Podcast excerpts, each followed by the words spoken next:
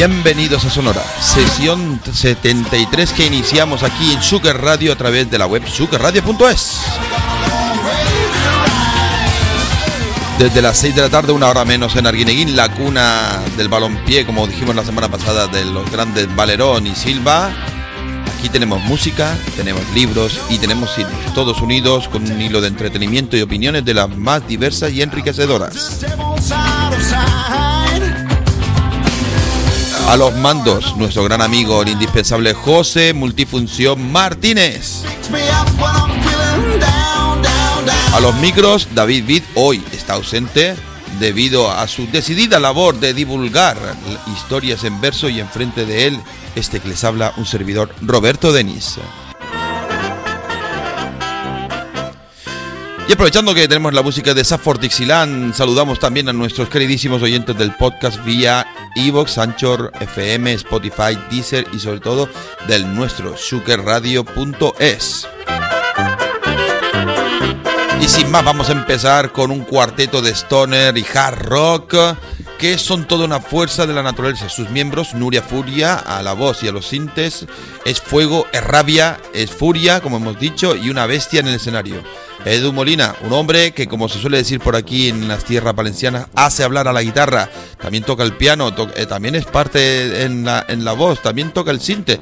Fue antiguo frontman de los SSR, un gran grupo también de rock y otras formaciones. Recuerda a esos antiguos héroes de la guitarra setenteros.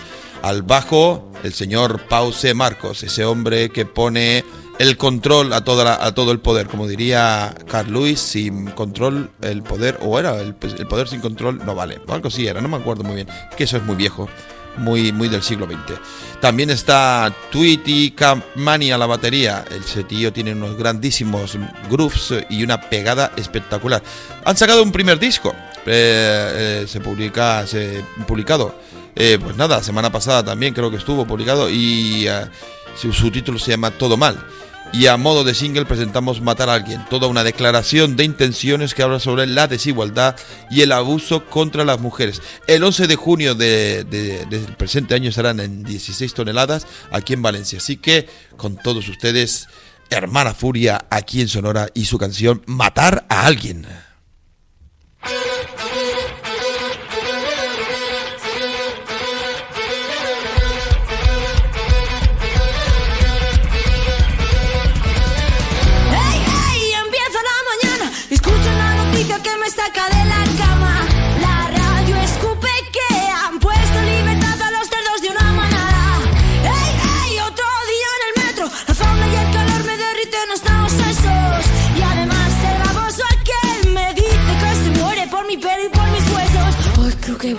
Alguien. ¡Ey, ey! No agaches la mirada, no mires aquí abajo, mira dónde está mi cara y dime con qué derecho has venido a repartir tu mierda. Tendrás tu merecido, así que no voy a callar.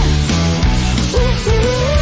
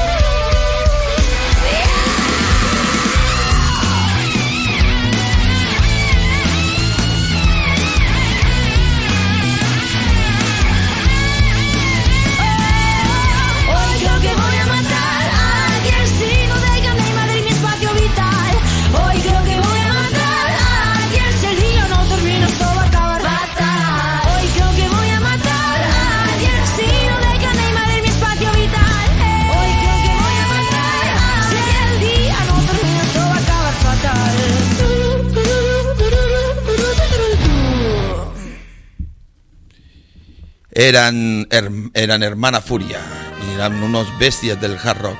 Y de Hermana Furia nos vamos a Santiago Compostela y de paso cambiamos un poquito el registro sonoro. Nos vamos a zambullir en el pop que con caldo de funk de un dúo que ya va por su segundo disco.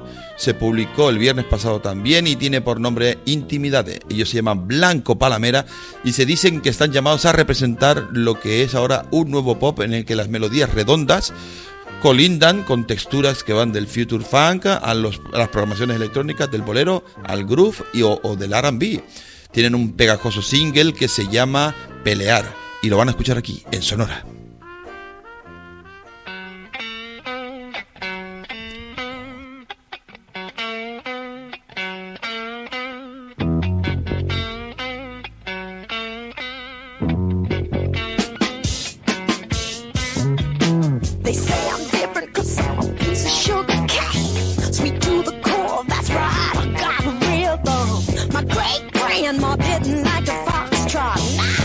Your spit, it's nothing but a clam on drain.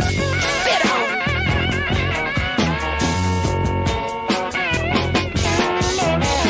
They say I'm different cause I eat chitlins. And I can't help it, I was born and raised on them. That's right, every morning after slop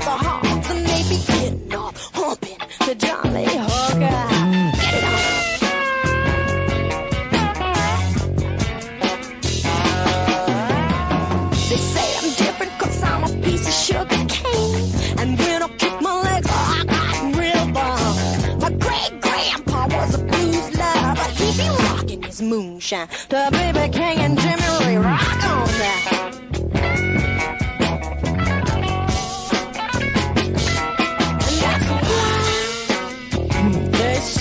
Fe de rata. Hemos colado aquí una canción, pero mira, aprovecho ya para y de paso hago un pequeño obituario de la cantante de la que estábamos hablando. El pasado 9 de febrero falleció con, por causas naturales a la edad de 77 años la cantante Betty Davis. Esta pionera del funk de la segunda mitad de los, de los 60 nació el 26 de julio del 45 de 1945 en la zona rural del estado de Carolina del Norte.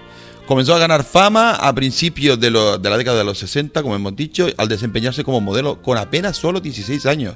Pero algunos años después dio un giro y se volcó de lleno la carrera musical referencia musical de culto en Nueva York, grabó casi toda su música entre el 64 y el 75, con temas que incluyen éxitos como Get Ready for, Betty, I'm Gonna Get, Get My Baby Back, perdón, y en 1964 para DSP International. Su lirismo cargado de sexualidad sirvió incluso de influencia tiempo después para grandes estrellas como pueden ser Prince, Madonna o, esta, o la joven Janelle Monae de la señorita Betty Davis. Vamos a homenajearla con una canción que se llama Ellos dicen que yo soy diferente. They Say I'm Different del disco del año de 1974 del mismo nombre. They Say I'm Different aquí en Sonora. Betty Davis.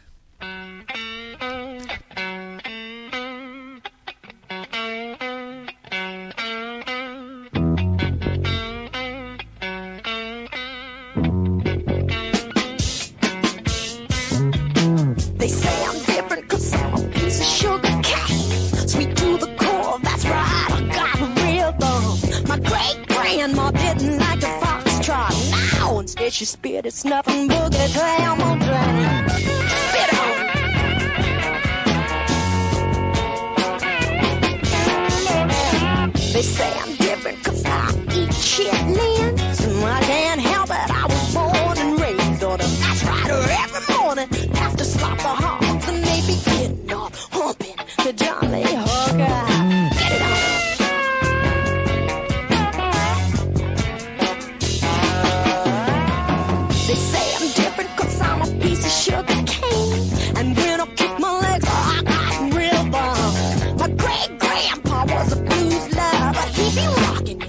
moonshine. The baby king and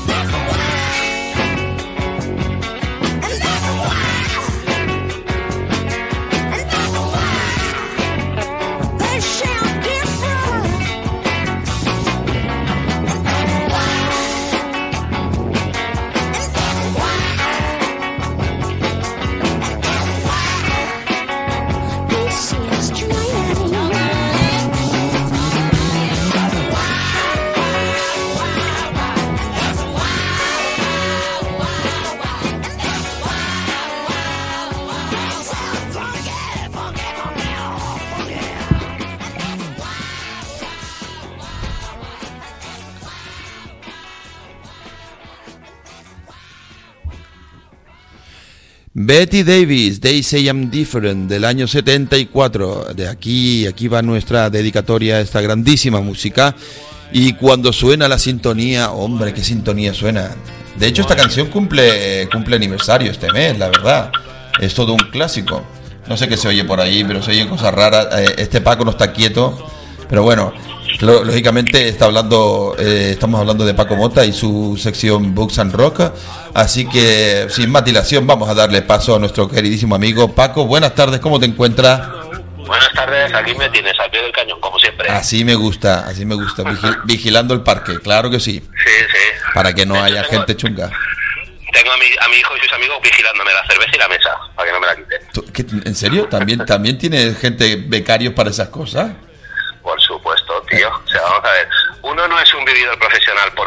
No, no, tiene que delegar, lógicamente, solo faltaba. Hay que delegar. Es, muy bueno delegar porque eso te hace muy buen jefe, la verdad es que sí, me Sí, alegro. la verdad es que sí. Me alegro. ¿Qué- bueno, ¿qué tal? ¿Cómo lleva la semana? Pues bien, bien, la verdad es que la llevo bastante bien. Leyendo mogollón y pues, pues, disfrutando, disfrutando muchísimo. Me- Escuchando buen blues del Delta. ¿Ah, sí? Hombre, Eh, eh, Robert Johnson. Ay, ¿Qué quieres? Ponerme los dientitos largos, ¿verdad? Bandido. Sabes que no, sabes que no. Es para, es para compartir felicidad y alegría con mis Claro, amigos. claro, claro. No lo he visto y la verdad es que tiene que ser una joya de disco. Yo soy muy fan de Robert Johnson. Es una pasada, tío, lo que hace ese hombre con una guitarra. Mm, Es una. Y en aquella época era todo un pionero, ¿eh? Y La verdad es que hay Sí. que decirlo, era un pionero. Pero bueno, dejemos al señor Robert, Robert. Johnson y vamos a dedicarnos al tema en sí, a la mandanga tuya literaria y a ver qué es lo que nos traes hoy. Bueno, pues hoy os voy a hablar, o quiero recomendaros, mejor dicho, eh, un cómic que se llama Historias del Barrio, Ajá. que es de, de Gaby Seguí, no, de Gaby, nunca me acuerdo cómo se apellida. Gaby es el, es el, el que escribe los diálogos, que es, es autobiográfico, y los dibujos son de, de Bartolomé Seguí, que es el que hace también los dibujos de Carballo, que el tío es un crack. Ya, he visto, bueno, el trazo y todo eso y tiene razón. Sí, tiene, tiene pinta de ser de- del mismo dibujante. ¿eh? Bartolomé es, una, es la historia de, de Gaby cuando vivía en, en Mallorca, porque él es mallorquín, pues las historias, las aventurillas que, que corrió por su por su barrio, la verdad es que es- está muy guapo, tío. Está. Es que claro, pues cuando es lo que siempre digo, el orgullo de clase me tira. Y yo cuando leo de alguien que ha crecido en una familia trabajadora, humilde, y llega donde ha llegado este, pues me alegro mucho. Pues sí. y, la, y las historias me encantan, tío. Además es que son historias que cualquier chaval de barrio ha vivido parecidas. Entonces está, está muy guapo. Y Muy la- bien contado. Sí, cuéntame. Dime. No, no, cuenta, cuenta, cuenta, cuenta, cuenta. Por eso que está muy bien contado, muy bien ilustrado y utiliza pues, eh, pues el lenguaje que utilizábamos nosotros. A mí me molan sobre todo los cómics que utilizan lenguaje real. Ajá. No que, es, que el lenguaje es como en las películas o en las series. Nadie habla como en las películas y en las series. Eh, no, mm, ¿Sabes? no. Habla, más o me menos como hablamos tú y yo, creo. Claro, pues a mí me mola pues eso, lo- las películas, las series, los cómics que utilicen nuestro lenguaje, que no tengas que, que comerte mucho la cabeza leyendo ni, ni escuchando. Lenguaje llanito, sencillo. Sí, sí. La editorial, Sí, es, claro. la editorial es Astiberri, por lo que veo. Sí, sí, sí. Esos son especialistas. ¿no? En, en- en temas de cómics y novela gráfica y este tipo de cosas, ¿no? Sí, sí, además, además son buenísimos, tío. O sea, es una editorial que... Hola Raquel, es que me han saludado. Raquel, hola Raquel, Raquel. es una, una amiga de mi hijo. Muy bien. Que es, es, una, es una editorial que yo la, descubrí hace aproximadamente un año, año y medio. Y soy fan de esa editorial, tío. O sea, es- tiene, tiene cómics y novelas súper guapas. Que ya os iré hablando más más adelante de algunas de ellas, porque ahora, ahora mismo estoy eso, estoy leyendo un par de libros, pero lo que más centrado estoy es en cómic. Y ah, diría, la historia, historia de- del barrio eh, tiene tintes biográficos sobre lo, es la historia realmente de Gaby Beltrán o, Sí, de- o es un personaje que se inventa. De, de Gaby, no, de, de Gaby Beltrán. No me acuerdo del apellido, lo has dicho tú ahora, Gaby Beltrán, sí. Es, él además lo explica, de, de hecho, entre es un tomo que es una especie de, o sea, es un tomo recopila- recopilatorio, no, que aglutina todas las historietas que se publicaron en su día. Ah, ¿vale? Y entre, entre historieta y historieta vienen un par de páginas donde escribe pues cosas sobre su vida que te dejan frío, tío. O sea, habla del sentimiento hacia sus padres y todo eso. y mola porque no, no es el típico buenismo, ¿sabes? O sea, el tío se, se descarna, se desnuda y dice, dice pues lo que sentía. Que esté bien o no esté bien, cada uno que sea juez si quiere, que yo no tengo capacidad moral para juzgar a nadie. Claro, me imagino que lo, lo que cree, lo que quiere es mostrar su historia y lo que dices tú, que el lector que se crea su propia opinión, que es lo más normal, ¿no?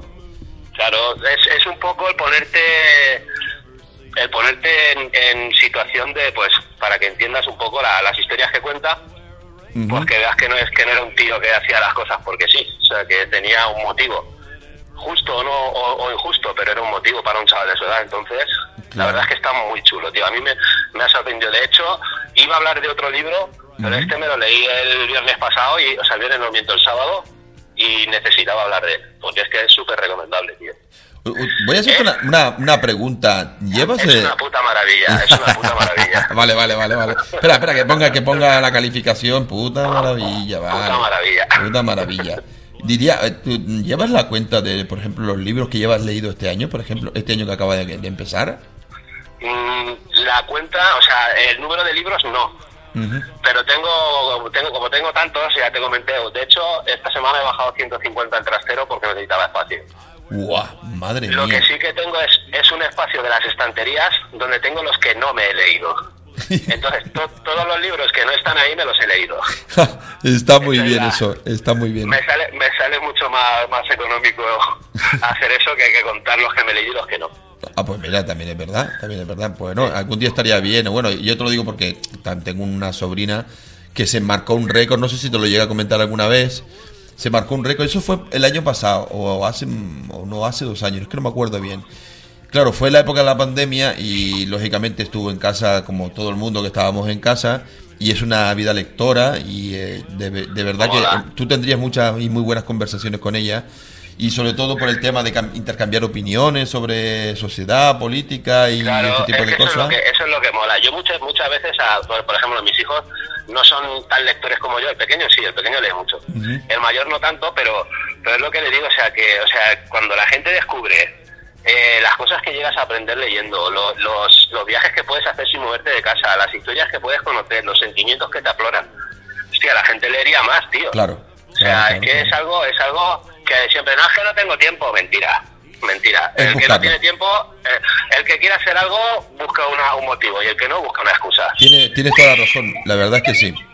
Porque Sí, mira, tienes. de hecho yo tengo tres o cuatro pendientes y eh, no voy a decirte no tengo tiempo, sino simplemente que lo empleo en otras cosas y al final se me queda ahí pendiente unos cuantos, dos o tres que tengo en valenciano y eh, el, mm, bueno y, y Chimo, el nuestro co- compañero de- de- del tema del cine, pues Sí. me, me dio uno que es como si fuera un abecedario de, del cine, el western que, se ha hecho hasta ahora.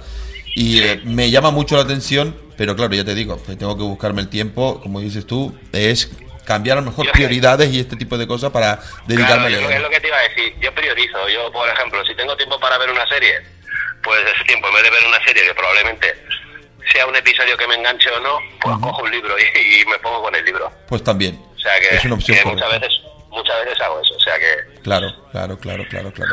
pues Pues- hay que buscar, hay que buscar un- una horita para leerse historias del barrio porque es, vamos, alucinante. Alucinante. Y cambiando de, de literatura, vamos a la música, que este no, eh, esta semana nos ha traído aquí una recomendación también muy curiosa. Así que, bueno, cuéntanos qué es lo que nos, nos sugieres este, este, Vaya, este programa. vaya por delante que yo siempre he dicho que tengo el criterio un tanto atrofiado. Eh, O sea, bueno. eso, vaya, vaya por delante, no. La canción, la canción, bueno, te, te comenté la historia de, Sí, no, cuenta la anécdota, que está muy curiosa, tío, que está muy guay. pues nada, mi, mi abuela cuando nos vinimos a vivir aquí a Valencia Ajá. era muy aficionada a, a las excursiones que organizaban para ir a Andorra a comprar azúcar, mantequilla, queso de bola. Y, y en uno de los viajes me pidió si... Me pidió si una, quería- una pregunta, ¿le salía cara la compra a tu, a tu abuela? Porque para irse a Andorra ya me dirás tú a mí. No, porque eran, eran excursiones que te costaban a lo mejor 5.000 pesetas y estabas todo el fin de semana y tenías y tenías alojamiento y todo. Madre Eso mía, lo, un ruido raro. lo que daba de sí 5.000 pesetas, 30 euros no te da ni para pasar media mañana, por el amor de Dios. Sí, sí. Bueno, pues en uno de esos viajes me, siempre me preguntaba si quería algo. Ajá. Y yo, pues, normalmente, pues casi nunca quería nada, no había nada. Y recuerdo que fue la época en la que Radio Futura sacó el, el doble directo de que grabaron aquí en Arena Valencia, en Ajá. la discoteca que hay aquí en Valencia. Espectacular ese Y le, disco. y le dije, ya, ya, quiero un disco doble que han sacado que es un directo de Radio Futura. Digo, no te olvides, no se lo apunté ni nada porque ya no sabía leer ni escribir. Ajá. Entonces le dije, acuérdate, Radio Futura doble directo. Muy bien. Y la buena mujer apareció el domingo por la noche con un doble di- directo de Ramoncín. Empezaba por R. no digas que la mujer no iba mal encaminada. Yo, yo pienso yo pienso que llegaría y diría, quiero un disco doble directo de alguien que se llama R no sé qué. Y la verdad es que no, no había escuchado, salvo la de litros de alcohol, esta, la de Hor- hormigón, mujeres y alcohol, Sí, que era más claro. conocida de él. No había escuchado prácticamente nada de Ramoncín. Ajá. De hecho, siempre me ha parecido un gilipollas, aunque no debería decirlo porque mi mujer no quiere que, que hable mal de los que me caen como el culo. Pero bueno, es inevitable por lo que veo. Sí, pero escuché el disco y, el, y para mí para mí es uno de los mejores directos que existen. Ajá. Claro. O sea, es, es una pasada.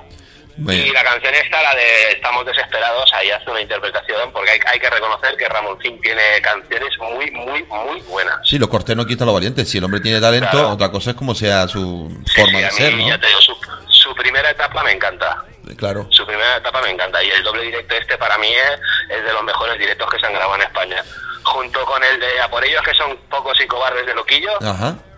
son para mí los dos directos más brutales que se, que se han grabado. Dos personas que invitarías a cenar, ¿no? Sí, sí, los invitaría a cenar, por supuesto, con un botecito de Bacuol.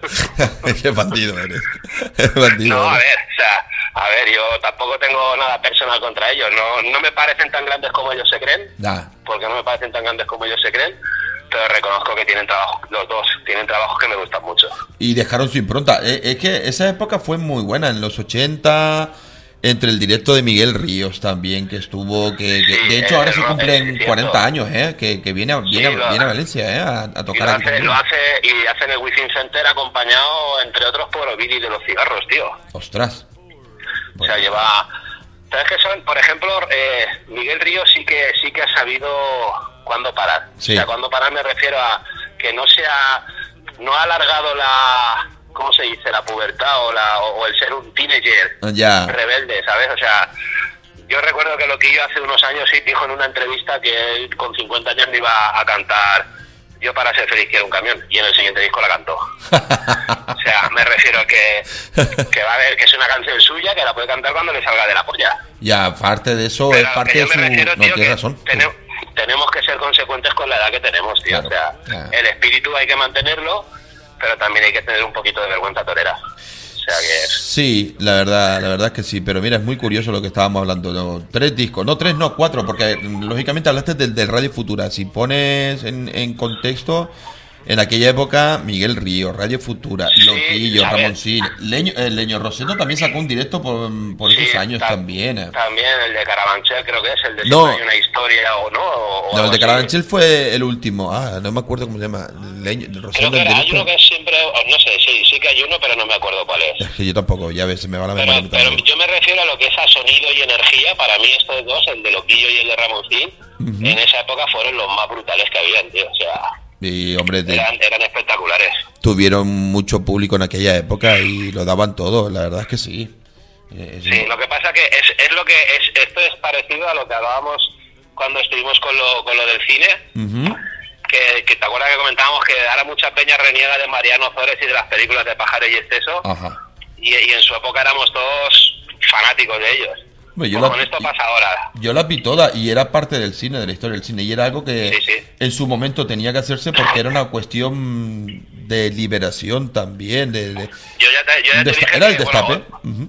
Eh, sí, el destape le llamamos. Bueno, esto era más post-destape, porque el destape fue a principios de los 70 Sí, y este pegó fuerte en los 80. Claro. Yo os, os lo, comenté a ti y a Chimo que cuando me leí la biografía de Mariano Zores, ahí cambió mi, mi visión sobre él y pasé a admirarlo como uno de los mejores directores de la historia, tío. O sea, que sus películas tengan o no tengan calidad me da igual, pero lo que hizo ese hombre por el cine en España y por la televisión, Lógicamente. o sea, increíble, tío. Ya sabemos O sea, que ya mm, los criterios también de los críticos seguramente serán más válidos que a lo mejor que los tuyos y los míos, que somos simplemente aficionados, pero claro, de hecho, Nada, entre ellos no se ponen de acuerdo, ¿eh? Que Yo solo, yo solo, yo solo confío en los críticos que les gustan las películas que al, mismo cosa que al resto de la gente. También eso es verdad. O sea- Esos son los que más normalitos también, son más normales, los estándar, igual que tú y yo, es verdad. Sí. Tienes toda la razón. Pues la canción que habías elegido, ¿cuál era? Como un susurro. Eh, eh, como un susurro, había dicho ya estamos desesperados. Es que son las dos que más me gustan del directo. Ah, muy, muy bien. La de, la como un susurro me parece espectacular, tío. O sea, de hecho el disco, el disco empieza con la sintonía de canción triste de Gire Street. Ajá, es verdad, no me acordaba. Yo, me yo escuché ese disco y tienes toda la razón. Era muy Empieza curioso. con esa sintonía y, y yo cuando lo escuché dije, no puede ser mal disco si empieza con esta sintonía. Esa serie era muy buena. Sí. Esa serie Es era como, muy como buena. me pasó, mira, no, no, viene, no viene al caso, pero, pero te- supongo que te va a hacer gracia. Cuando fuimos a ver la última película del Escuadrón Suicida, Ajá. porque porque mis hijos, bueno, mi familia, mi mujer y mis hijos, yo somos muy frikis de los cómics y los superhéroes, Igual que yo. pues nada más salir el logo de la Warner, se oye, hello, I'm Johnny Cash. Y digo, ya está. Y mi, y, y mi frase fue, me da igual de que vaya la película, pero se merece un Oscar. O sea, empezando con Folsom Price on Blue, no puede ser mala película. Es verdad, es verdad, es verdad, es verdad. Mira, hablando de eso, ya que ya que nos enredamos un poco, terminé de ver el documental de los Tigres del Norte el otro día y me pareció fascinante, tío. Muy ¿Cuál chulo. es? ¿De qué- cuál es? No te he oído. El, el, El- que pasa un tren. Ah, el documental de los Tigres del Norte que, que Ah, dieron el concierto. en-. Sí, Es- es una pasada, Es ¿eh? muy chulo, es muy chulo. Y muy y tierno mucho y que pensar que la población carcelaria sean tantos hispanos y tantos negros, ¿eh? Sí, sí, da mucho que pensar. Da mucho que pensar, la verdad es que sí. Y, ahí, eh, también, bueno. ahí también hay tema, Nano, que las cárceles ahí son privadas. Sí, sí, eh, eso es verdad. Y las cárceles son privadas, sí, sí. El sistema ya no tanto, pero las cárceles son privadas. Tienes toda la razón. Sí, sí. Pero mira, Pero bueno, pues nada, amigo mío. Te vamos a, a dar paso a que tú abras la oficina tuya, que tú tienes que abrir ahora por las tardes, los viernes sí, por la me, tarde. me- me está mirando el tercio con unos ojitos que... No lo dejes solo, hombre. Mira, a ver, habla con él, saborealo y, No, ya, y ya nos cuenta tiene, ya. Tiene a cinco niños alrededor, o sea Mi- que... Mira qué bien. Eh. Dios mío, eso como suena. Tiene cinco niños alrededor de un tercio. Bueno, da igual. Pues eh, te emplazamos por la semana que viene. ¿Te parece bien? Perfecto, tío. Venga, un, te mando Venga, un... un abrazo muy grande para todos. Venga, y para ti también. Y, y a disfrutar. de historias del barrio y de estamos desesperados, no, eh, como un susurro. Como un susurro. Y era Historia del Barrio de Gabriel Bert- Beltrán, Bartolomé Seguí. Astiberri. Sí, no, la verdad es que es garantía de calidad porque esa editorial es muy buena. ¿eh? Tienes toda la razón. Y como un susurro, Ramoncín. Vamos a, de- a deleitarnos, ¿no? ¿Te parece bien? susurro, me voy a ir hacia mi mesa y voy a darle un beso callado a mi botella. Muy bien, susurra, susurra, que parece Robert Redford el, hombre que susurraba los caballos, pero tú con, con la birra. el hombre que susurraba los tercios. Eso es, eso es. Pues nada, un abrazo y hasta la semana que viene. Venga, igualmente. Señoras y señores, aquí en Sonora, por cortesía de Paco Mota, Ramoncín, ah. como un susurro.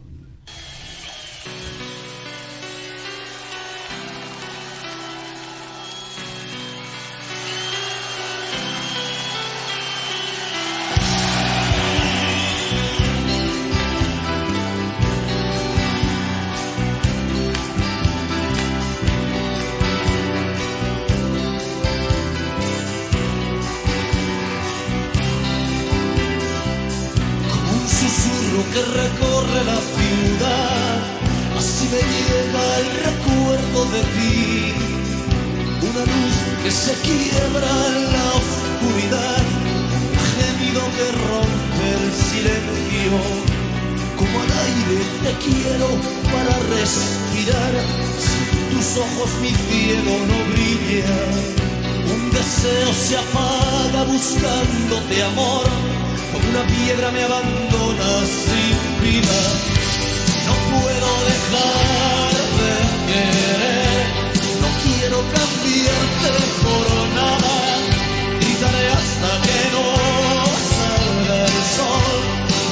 si no estás a. Quiero ver.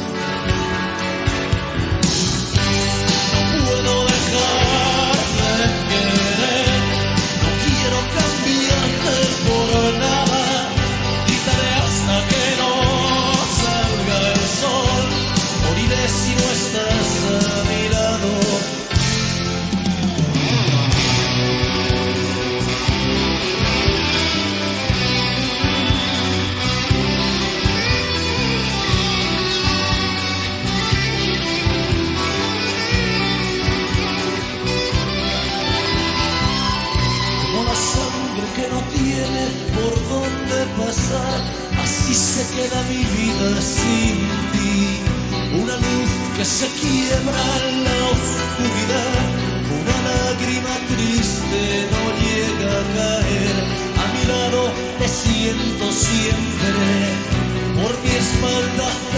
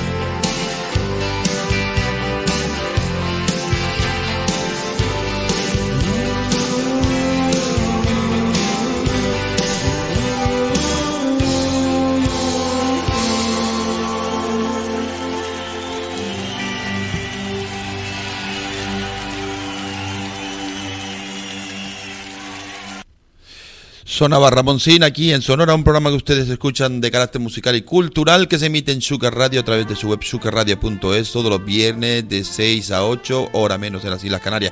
Vamos a recordar a nuestra querida audiencia que Sugar Radio dispone de otros seis canales más aparte del principal y que da nombre a esta emisora. Sugar Radio es el primero, Románticas FM el segundo, Clásicas FM el tercero, Bandas Sonoras BSO FM también, para los amantes del House FM, para el Blues, el Relaxing Blues FM y para aquellos que les gusten en los tiempos anteriores Nostalgia FM. Vamos con más música, lógicamente, y es que corren buenas noticias para los fans de los Red Hot Chili Peppers. La banda californiana regresa con nuevo disco y recupera a su gran guitarrista John Frusciante. Frusciante dejó la banda después de la gira de presentación del disco Stadium Arcadium allá por el 2008.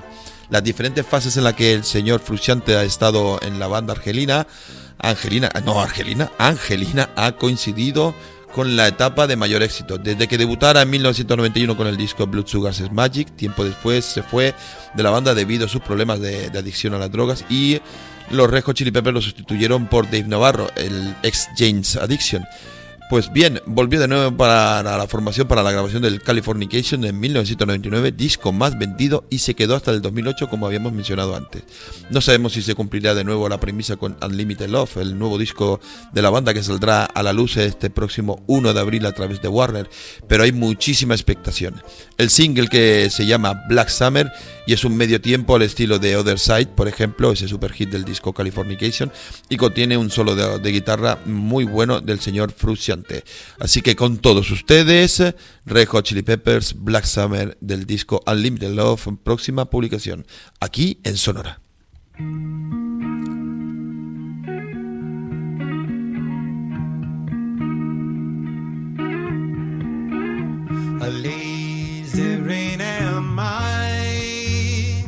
The skies refuse to cry. Cremation takes its piece of your supply. The night is dressed like noon. A sailor spoke too soon. And China's on the dark side of the moon.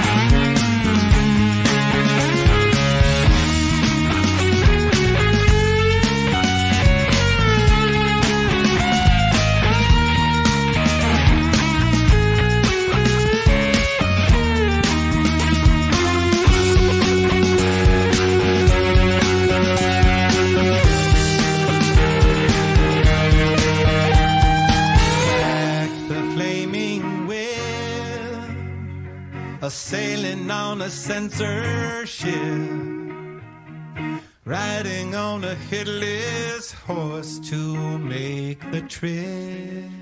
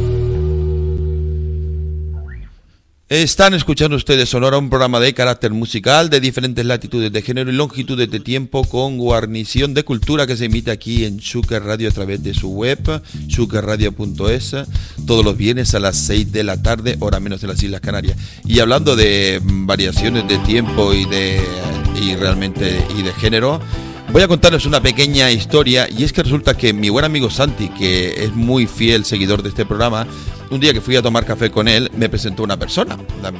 Visto, pues mira, este, ful- este es fulanito de tal, no sé qué, no sé cuánto. Y resulta que este hombre me cuenta, él se llama Antonio Baisauli y me cuenta que tiene un, un grupo de, de rock. Y yo digo, sí, qué bueno. Y cuéntame, ¿cómo, cómo se llaman? Y me dicen, nos llamamos Decepionets. Y hacemos esto y hacemos lo otro. Pues bien, Decepionets, eh, mm, tengo entendido que llevaban un tiempo en barbecho. Bueno, también imagino que también tiene mucho que ver la pandemia, porque esto ha afectado a todo el mundo.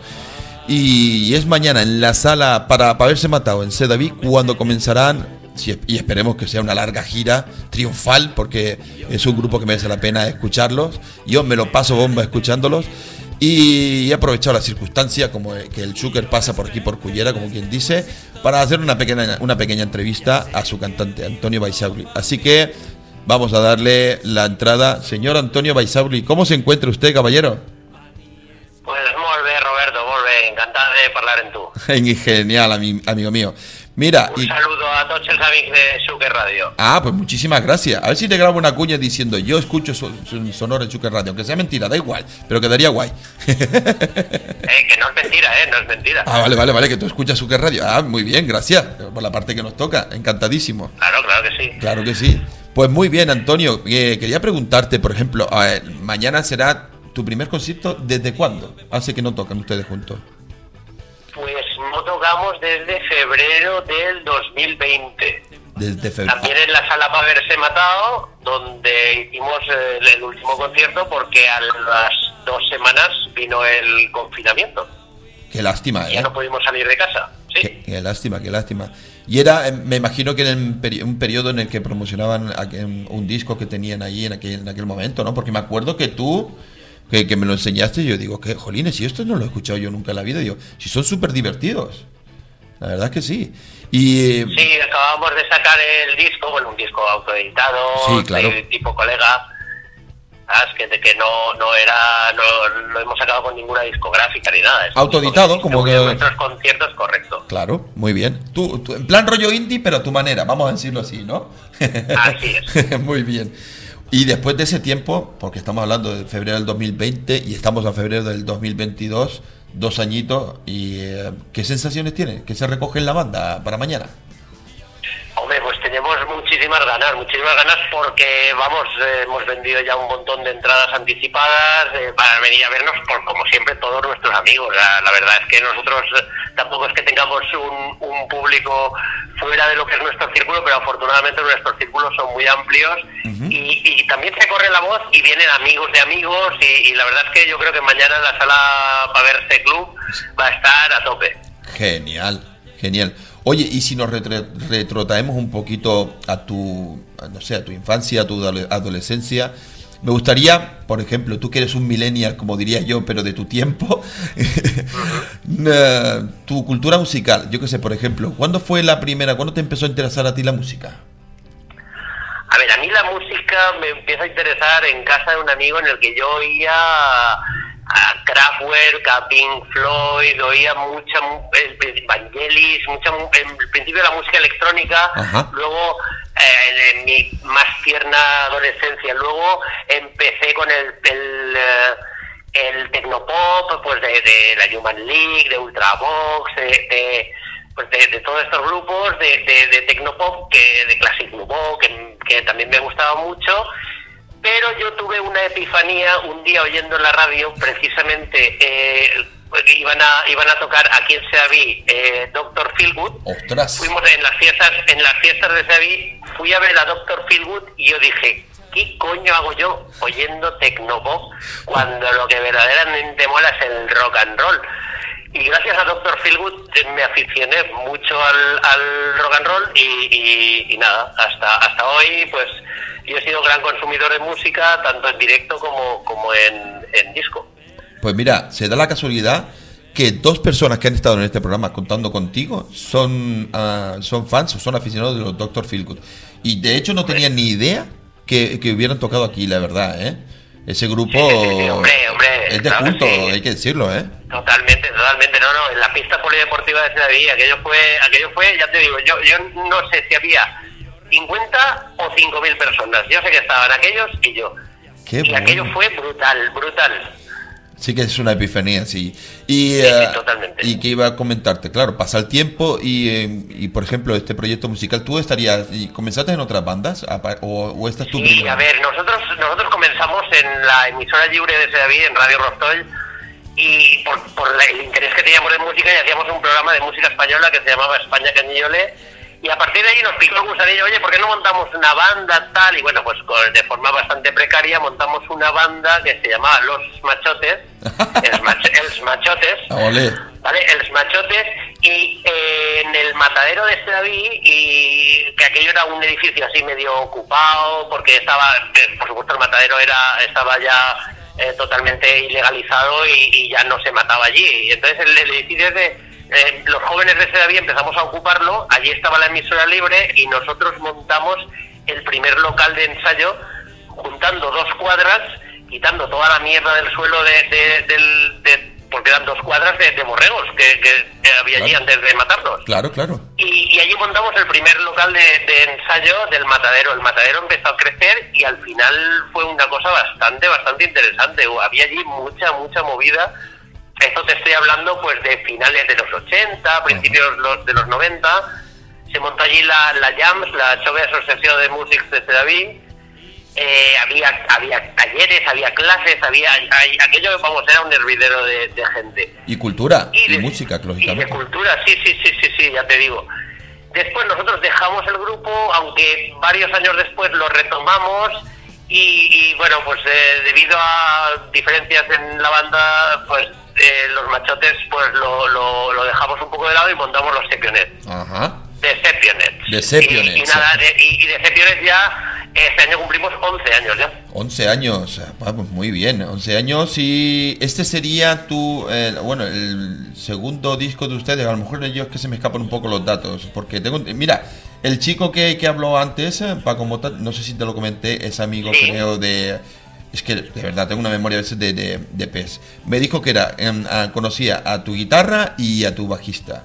Y que de hecho le regal- les, no sé si le com- les compró un CD que tenían ustedes que, que el, o sea, que el cartón, la caja del CD era en forma de paella, ¿puede ser? Correcto, sí, sí, sí. No, no es que sea en forma de paella, no, es que es una paella. es, una, es una paella mini, ¿eh? es metálica, o sea, ahí se puede cocinar un arroz. Ah, Se quita el CD y se, y se puede cocinar un arroz, un arroz para, para media persona, pero pero bueno, pues se puede cocinar, ¿eh? O sea, que... eh, pues mira, y, y eso, eso es un, vamos, fue el, el packaging, uno de los packaging más originales que he visto yo en mi vida. eso está, eh, de verdad que es un puntazo. Ahora sería pieza de coleccionista, todo hay que decirlo. Es, ¿Todavía quedan Sí, sí, CDs de esos por ahí bailando? Eh, pues ya, queda, ya van quedando pocos, ya van quedando Ya pocos. van quedando pocos. eh. Oye, cuando te haga fam- me comprometo, Robert, a llevarte uno. Ah, sí, sería un Sí, detallazo. vale, muchas gracias. Un detalle por tu parte. La verdad es que sí. Mira, y eh, comentando un poco, porque claro, ahí ya habían creado ustedes un poco de cantera y, y un poquito, no quisiera hacer una comparación, pero por ejemplo, ¿tú dirías que Decepcionet tiene cierta similitud con bandas como por ejemplo Bachoqueta Rock, eh, al respecto de esas letras con tanto sentido del humor y retranca así de la tierra de ustedes o qué? Sí, vamos, eh, absolutamente, absolutamente. au- Aunque son, no, no tocamos el mismo estilo, nosotros tenemos un estilo, un estilo bastante más amplio. Ellos, ellos están bastante centrados en el, en el rock.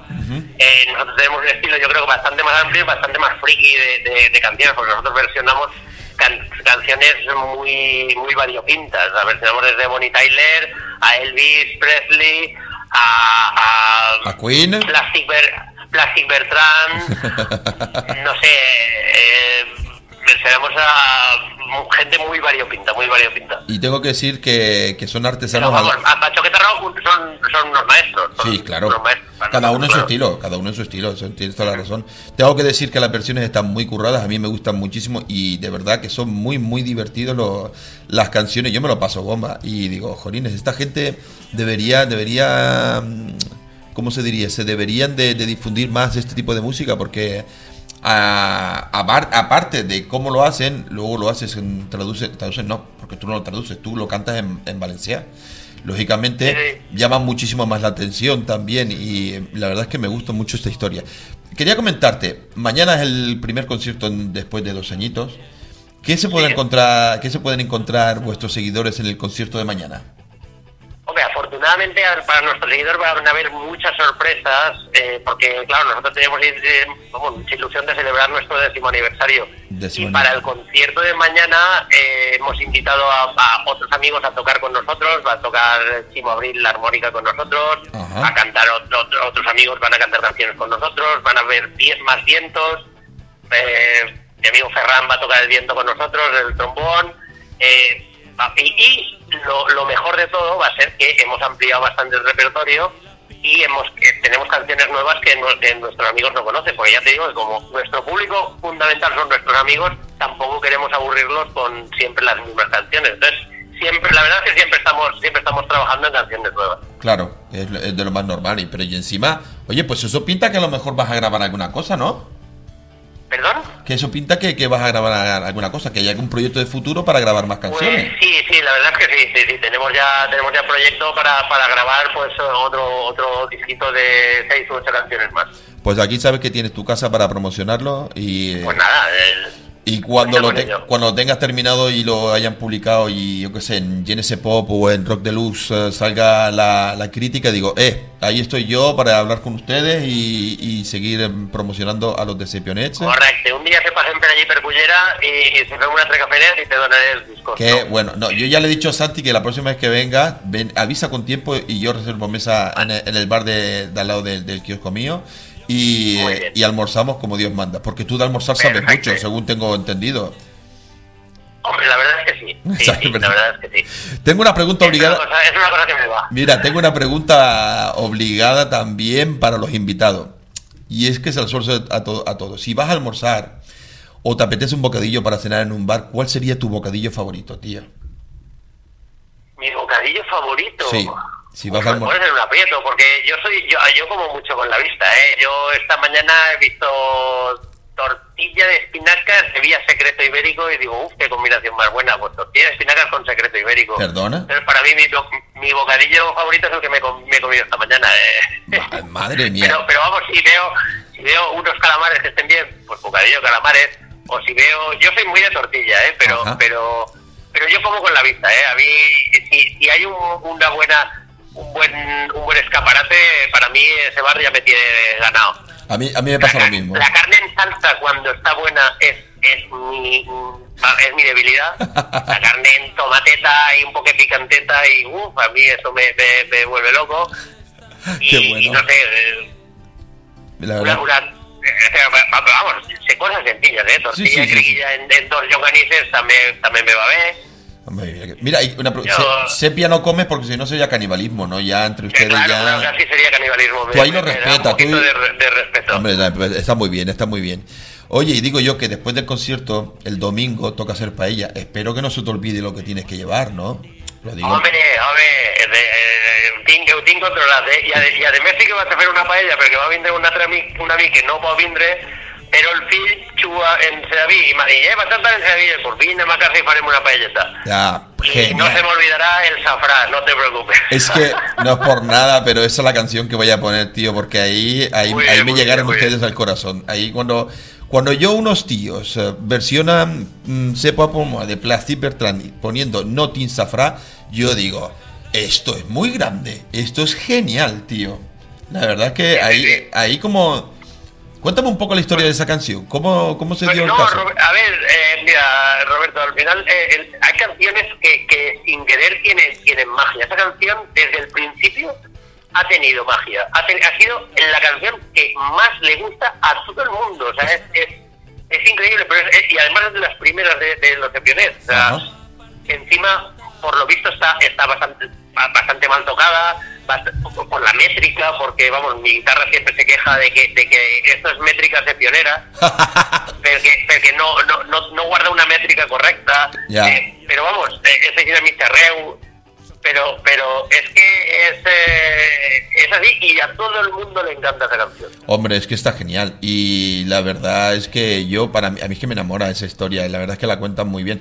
Y no es por nada, pero tienes tu sello propio. Yo creo que eso no lo deberías cambiar. Tu métrica es tu métrica, Antonio. Sí, Tú- no, no, absolutamente, absolutamente. No es dejes que- pionera y, y- y es lo que hay. No dejes que invadan tu, tu, tu inspiración, que eso es cosa tuya y tiene su savoir-faire, su... A ver, la, la inspiración en este caso no es ni siquiera mía, esta, esta letra es de, de mi amigo Chaume, pero porque aquí prácticamente todos los componentes del grupo, un día, pues oyendo Radio Popular, te oyes una canción y dices, hostia, pues mira, esta canción me suena.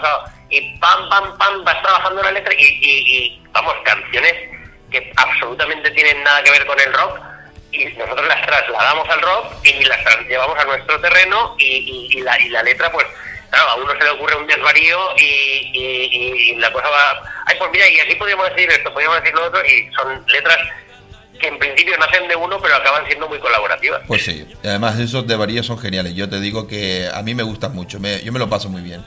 Y a ver si un día la corporación... Radio Popular es una gran fuente de inspiración, ¿eh? a ver si la corporación de, de Cullera los trae aquí para fiestas del pueblo, que ya haré yo promoción para que vaya todo el Eh, mundo a ahí está ahí está. Yo mañana me mal. antes de que te. Hombre, a- ay, no, hombre, está claro, está claro. Ya, ya a ver si tiro de algún hilo y me dice, mira a ver si me traes a estos que estos harán fiestas sí o sí. Eso lo tengo súper claro. Sí, sí, sí, sí, seguro que sí. La verdad es que sí. Seguro que Pues sí. mira, Antonio, te vamos a despedir con tu pedazo de hit Notin Safra, si te parece bien. Me parece perfecto. Y te deseamos todo lo mejor para mañana. Y bueno, y ah, una última pregunta. Aparte de este, de este concierto, eh, ¿hay más en un futuro próximo? Sí, en, en breve tenemos tenemos varios conciertos. Nosotros ya este año va a ser el tercer año que desfilemos en una carroza de la cabalgata del Ninot, que això no t'ho pergues. ¿En serio? Som la primera banda de rock and roll de, que ara te passaré per correu electrònic unes fotos perquè ho vegis, perquè que nosaltres desfilem en la cabalgata del Ninot de València per tot el centre de València tocant les nostres cançons en una, en una carroza. Qué buenos son. Qué En la buenos. falla dels doctors, que són uns amics que una vegada mos convidaren i ja a partir d'entonces mos conviden tots, tots els anys. Aleshores, el, el dia 6 de març, en la cabalgata del Ninot, tocarem. Ah, ambiente fallero després total. toquem en la falla del Patriarca, també el dia 18, toquem ahí en la plaça del Patriarca de València, Ajá. i el dia 26 toquem en el Loco, en companyia de, de altres amics, que també són un grup que també fan versions, que són un, un grupasso, que són de Rampers, Ajá. I, i nada, de moment és, és això del que tenim, ja veuré cullera quan se fica. Oh, qué bueno sería. Yo eh, intentaré hacer lo posible. No sé si será, no Muy sé si será para este año, pero ah, algo hay que hacer para que vengan de Sepiones aquí a Cullera a, liar, a liarla bien parda, la verdad es que sí. Perfecto, perfecto. Eh. Nada, ahí estarem. Muy bien. Pues Antonio, de nuevo, mucha suerte. Mil gracias por atendernos un ratito.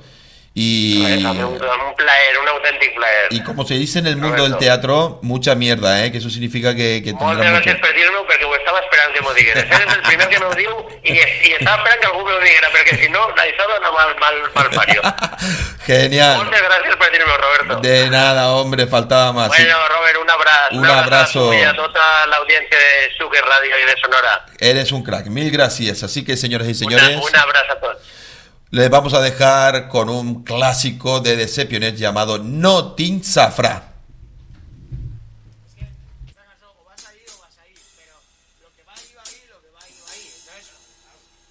Avui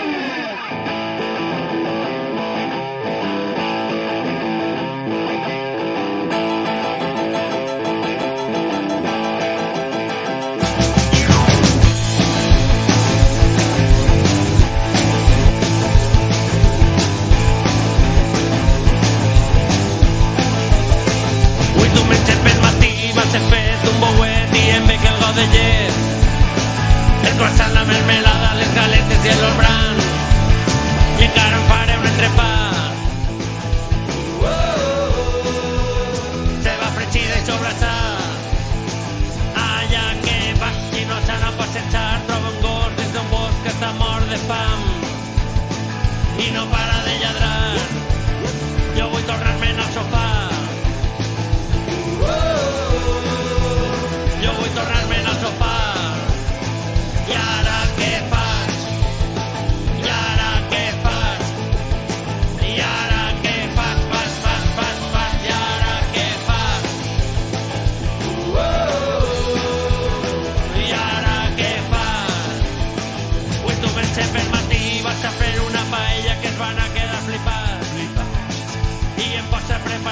tomata, el garrofó, la batxoga i la carn.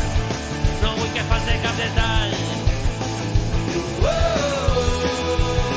No vull que falte cap detall. Eh, atenció, què és lo que m'està passant? Mire dalt, mire baix i no l'he pogut trobar. Ara sí que l'hem cagat. No vull que falte cap detall.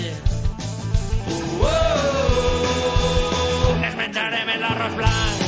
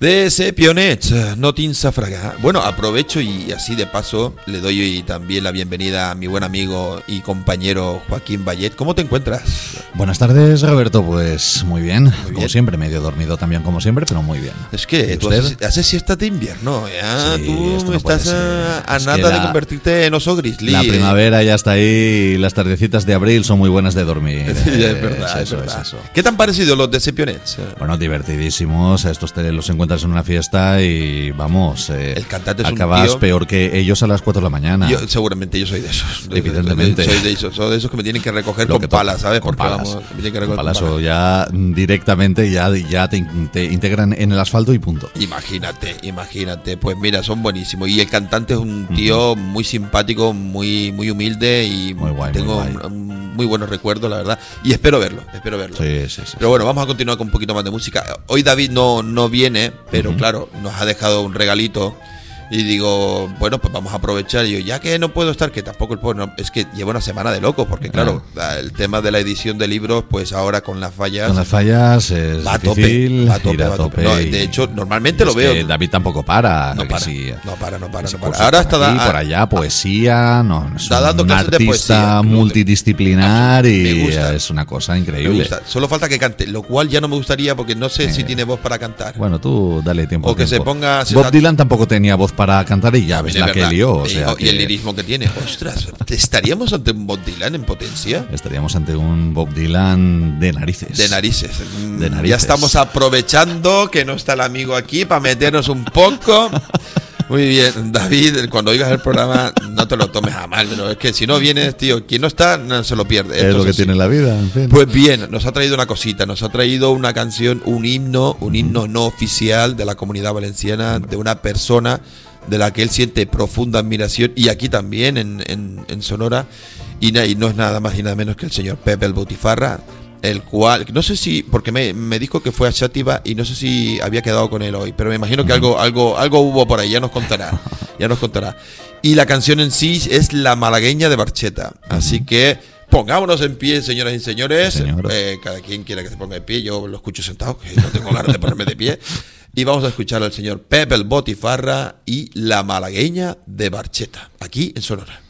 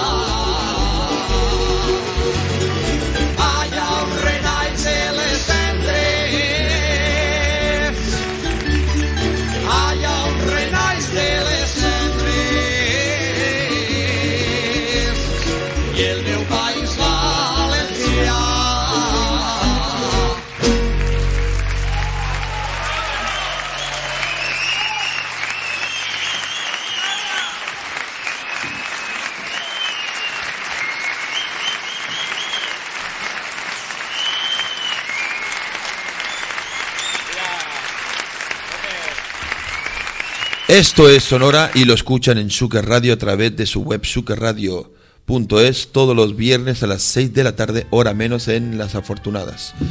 Y lo que viene a continuación es un afluente sonoro para nuestro programa. La persona que hablará a continuación demostrará, demostró enseguida, mejor dicho, un gran interés en participar en esta ruta sonora que trazamos todos los viernes en esta pequeña pero eficiente emisora de radio local.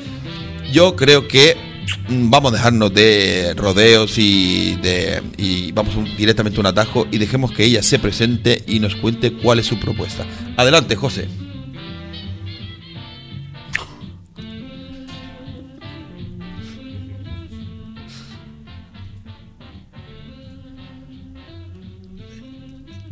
De conservatorio, aunque me encanta experimentar con el folk y en formaciones muy diferentes. Eh, ay, Hola a todo el mundo, me llamo Tina Ruseva. Para el que quiera pronunciarlo mal, Tina Ruseva, que es lo habitual.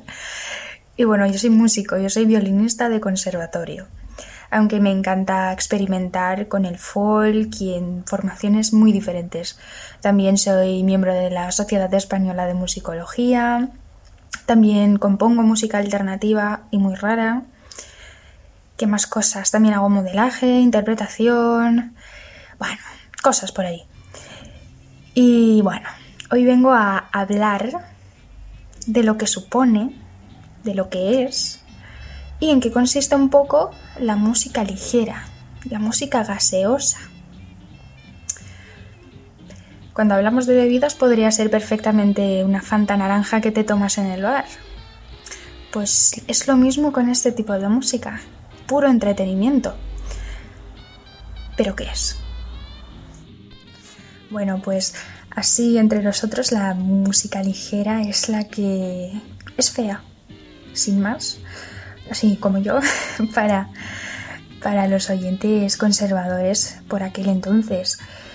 Eh, ¿Por qué? Porque consideraban este tipo de, de oyentes, de espectadores, o simplemente aficionados a la música, que las novedades eh, de los finales de los 50 y los 60 tenían disonancias que eran fatales. Y cuando digo fatales, no necesariamente hay que, hay que irse a, por ejemplo, ¿no?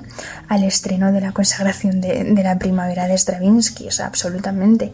Que estamos hablando de algo que es progresivo, que es un impasse, que el mundo melódico se nota que ya va cambiando y abriéndose otros frentes totalmente experimentales, nuevos, y ev- evidentemente eh, coexistía con otras cosas y el choque era muy grande. Pero así surgieron los nuevos ídolos juveniles y se apropiaron de este género musical. Porque ese fraseo swing eh, cargado de rock and roll primitivo con, con esas voces que tan aceitosas, cargadas de erotismo. Eso mm, solo se encuentra en la década de los 60, eso no se encuentra en otras décadas, porque la parte instrumental es un gran apoyo. Por lo tanto, el ejemplo de Gianni Morandi en Go-Kart Twist 1962 del compositor Ennio Morricone, y quién lo diría, porque es de sus primeras composiciones de, de la película Jóvenes al Sol, eh, y es fantástica, maravillosa, y espero que la disfrutéis tanto como yo. Y por supuesto, viva la música gaseosa. Un beso, un saludo y te amo, mi vida. Que esto no te lo esperas.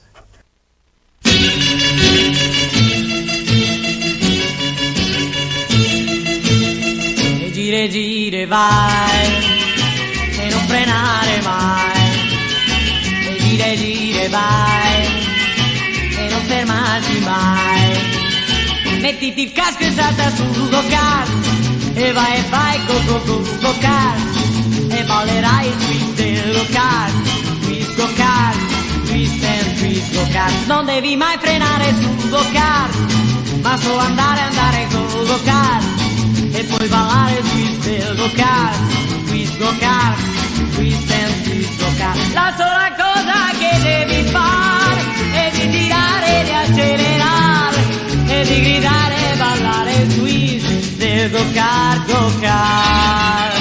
Mettiti il casco e salta sul go-kart e vai e vai go go go go-kart e ballerai twist del go-kart, twist go-kart, case dire e dire vai e non frenare mai e dire e dire vai e non fermare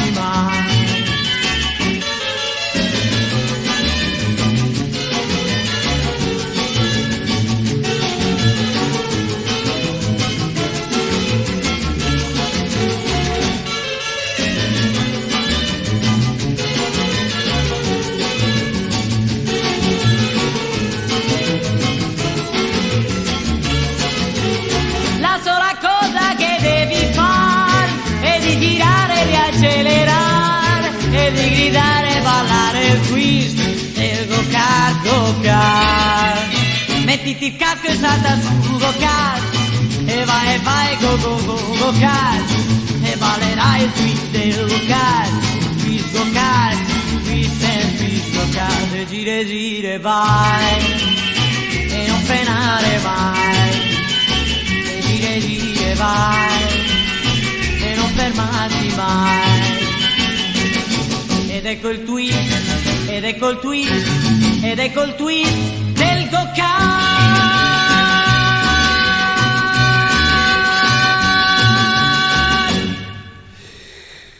Tina Rusefa.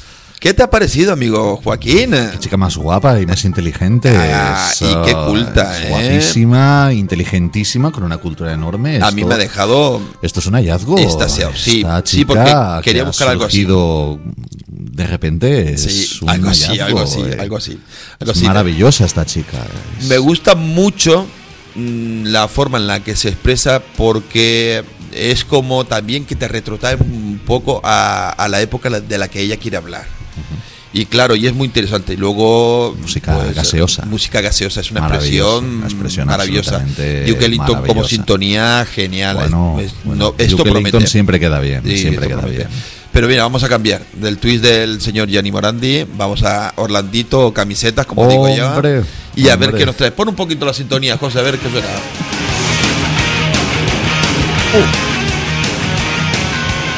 Esta semana celebra un aniversario, pero bueno, es casi como un obituario, pero yo creo que es mejor que nos lo diga él, ¿te parece bien? Me y parece nosotros nos dedicamos a contemplarlo.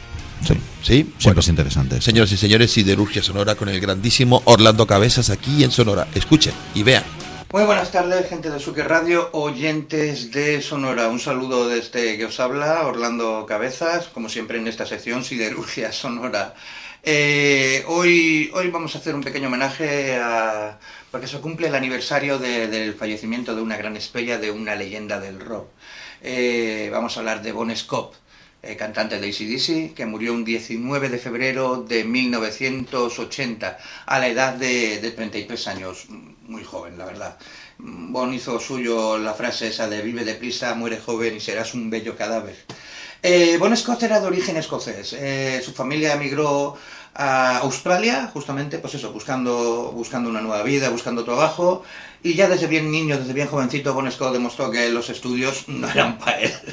Eh, su adolescencia estuvo marcada por, por ser un joven muy rebelde, metido siempre en broncas, metido en peleas, eh, pasó por reformatorios, por robos. Pero bueno, menos mal que consiguió encarrilar su vida y decir voy a dedicarme a la música o al rock. Y, bien, y eso que le que tenemos que agradecer. Pasó por varias bandas, eh, en unas como cantante, en otras como batería, pero bueno, no, no llegaron a. no llegó la oportunidad que lo convertiría en, una gran estrella. Yo la casualidad que estando haciendo de conductor o de chofer para una banda joven, que eran ACDC, eh, vio que la banda no estaba muy contenta con su cantante en aquella época, que era David Evans, y, y Bonesco pues aprovechó su oportunidad y se quedó con el puesto de cantante de ACDC. Y el resto ya es historia. Eh, Bon Scott es un animal de, es un animal de directo. Un tío que con su sola imagen ya llena el escenario. Eh, su forma de vestir, su forma de cantar, sus letras, eh, contribuyeron a hacer de ACDC eh, una grandísima banda de, de rock a nivel mundial. Pero bueno, mm, eso a él tampoco le valió mucho porque él siguió siendo como era, como su forma de ser, metido en broncas, metido en peleas, eh, adicto a las drogas, eh, alcohólico empedernido. Mm, De hecho, el último álbum en el que participó Bon Scott, que fue Highway to Hell, este, eh, aquí lo tenemos, a ver que si le doy la vuelta o no, aquí lo tengo. Highway to Hell, fue una verdadera locura la grabación porque él eh, llegaba tarde o no llegaba y cuando llegaba llegaba bebido y, muchas veces en, pésimas condiciones. Eh, de hecho, se barajó la posibilidad, creo que los hermanos Young estuvieron a punto de, de- de decirle o pedirle que abandonara la banda. No hizo falta porque al poco tiempo eh, fue encontrado muerto dentro de un coche, después de una noche de borrachera, pues ahogado en, en su propio vómito. Eh, he elegido una canción de este álbum, Highway to K, que fue el último, el último disco que él, en el que él colaboró o en el que él escribió canciones para ACDC, para, pues eso, para rendirle un tributo a este, a este gran rockero. He elegido la canción Toast to Max, eh, una de mis canciones favoritas, eh, unos solos tremendos. Bueno, es otra vez, en otra ocasión ya hablaremos de este álbum Highway to Hell, pero bueno, esto lo he utilizado como forma de, de rendir homenaje o tributo a, a, Bon Scott. Eh, ya he dicho que la canción Toast to Max, espero que os guste. Y como siempre digo, salud y rock and roll. Y nos veremos, Bon Scott.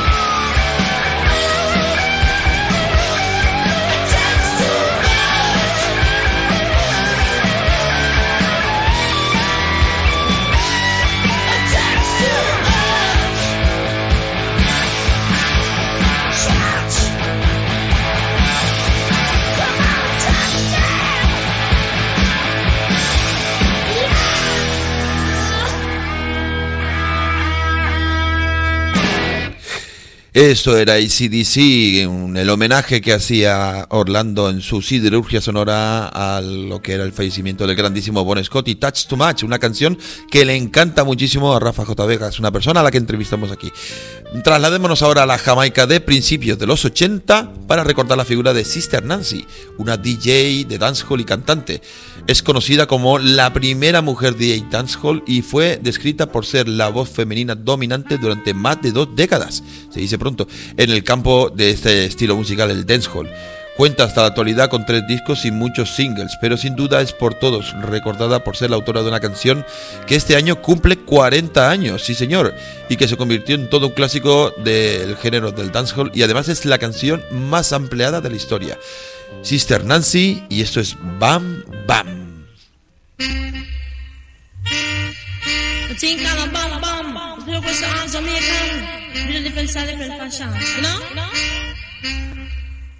You? Come and say one thing Nancy can't understand. One thing Nancy can't understand. What make them a about me ambition? Say what make them a talk about me ambition? Come and say some of them a ask me where me get it from. Say some of them a ask me where me get it from. I told them no no, it's from creation. I told them no no, it's from creation. Bam bam, hey yo, what a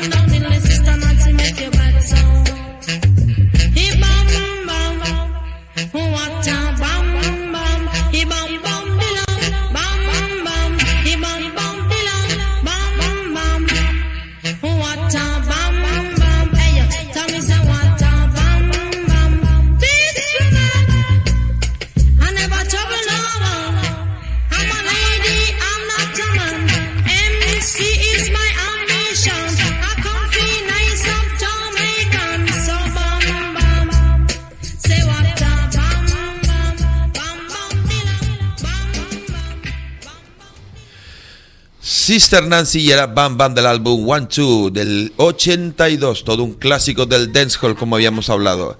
Y ahora vamos con más musiquita, vamos a entrar con la parte de por diversión, vamos a hablar de una canción muy particular, pero comenzamos con un epílogo, bueno, una frase, un texto que he cogido y dice lo siguiente. La música tiene muchos registros y alguno de ellos no tiene a veces el reconocimiento que debería tener como hecho musical y como realidad social. Me refiero al rock. Con Miguel Ríos, el rock español alcanzó su auténtica categoría como arte musical y su más plena expansión de una nueva realidad social, sin la cual es imposible entender nuestra historia más reciente. ¿De quiénes son estas palabras? Del emérito, del rey Juan Carlos I, que las pronunció la primavera del 93 con motivo de la entrega de la medalla de oro al mérito de las bellas artes al señor Miguel Ríos. Este granadino que cumple este año el 40 aniversario de su mítico Rock and Ríos y que hará una gira por todo el país y que pasará por aquí por Valencia, amigo Chismo, en el Palau de les Arts. Está, está viendo las entradas. Dime un cálculo, ¿qué puede costar las entraditas del concierto? en el Palau de les Arts. El Palau de les Arts. Espectacular eh, el sitio, tengo que decirlo. Yo estuve en el concierto de Morgan, me lo pasé teta. mm, ¿50, 60? 103. Host. Vale, vale, me callo. Pues eso, ahí estamos. Eh, 103 euros. Pues imagínate. eh, ah, de hecho, eh, tenía una cita, eh, la cita más importante es en el Wishing Center el 11 de marzo, pero vista la convocatoria, el port de convocatoria, han creado dos fechas, el 12 de marzo. En el 68 Miguel Ríos fichó por Hispavox, donde cosechó su primer gran éxito y uno de ellos fue El Río, todo el mundo la conoce. Una canción que fue de Bernardo, Bernardo Fernando Arbex, el que era batería y compositor de Los Brincos. En octubre del 2014, Ángel Stanich, el, el ermitaño del rock le llaman, publicó su primer disco, se tituló Camino Ácido. Y en él, que fue producido por Javier Belva de Arizona Baby, está una versión muy chula que se llama En el río también. Y que vamos a escucharla aquí, ¿te parece bien? Me parece perfecto. Pues sin más dilación, como me gusta decir, porque esa palabra, sin, esa expresión, sin más dilación, Sin más vamos dilación. directo, sin más dilación. Está muy bien. ¿eh? No sé lo que significa, pero después, queda, queda guay. Después dilatamos mucho el tiempo, Eso pero sí, la eh, frase queda. eh, Queda bien, no, queda. no vamos a dilatarlo más. Así que, José Martínez, multifunción, dale a la tecla y pon a Ángel Stanich en el río aquel.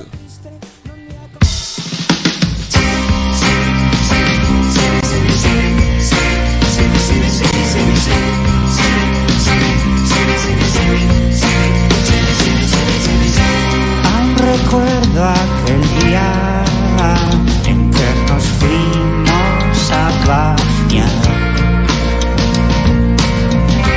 Y ese agua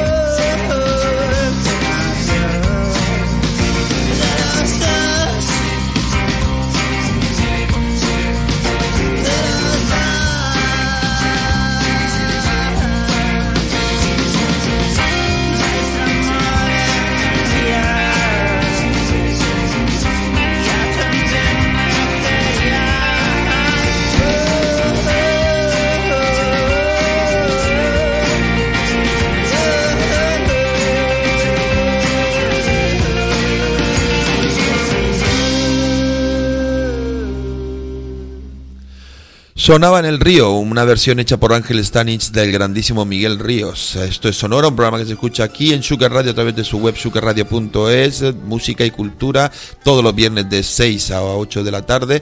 o lo que Chimo diga, porque ahora es cuando empieza su sección. Así que, José, vamos a darle entrada con su música porque así por lo menos vamos entrando en materia. Dale caña.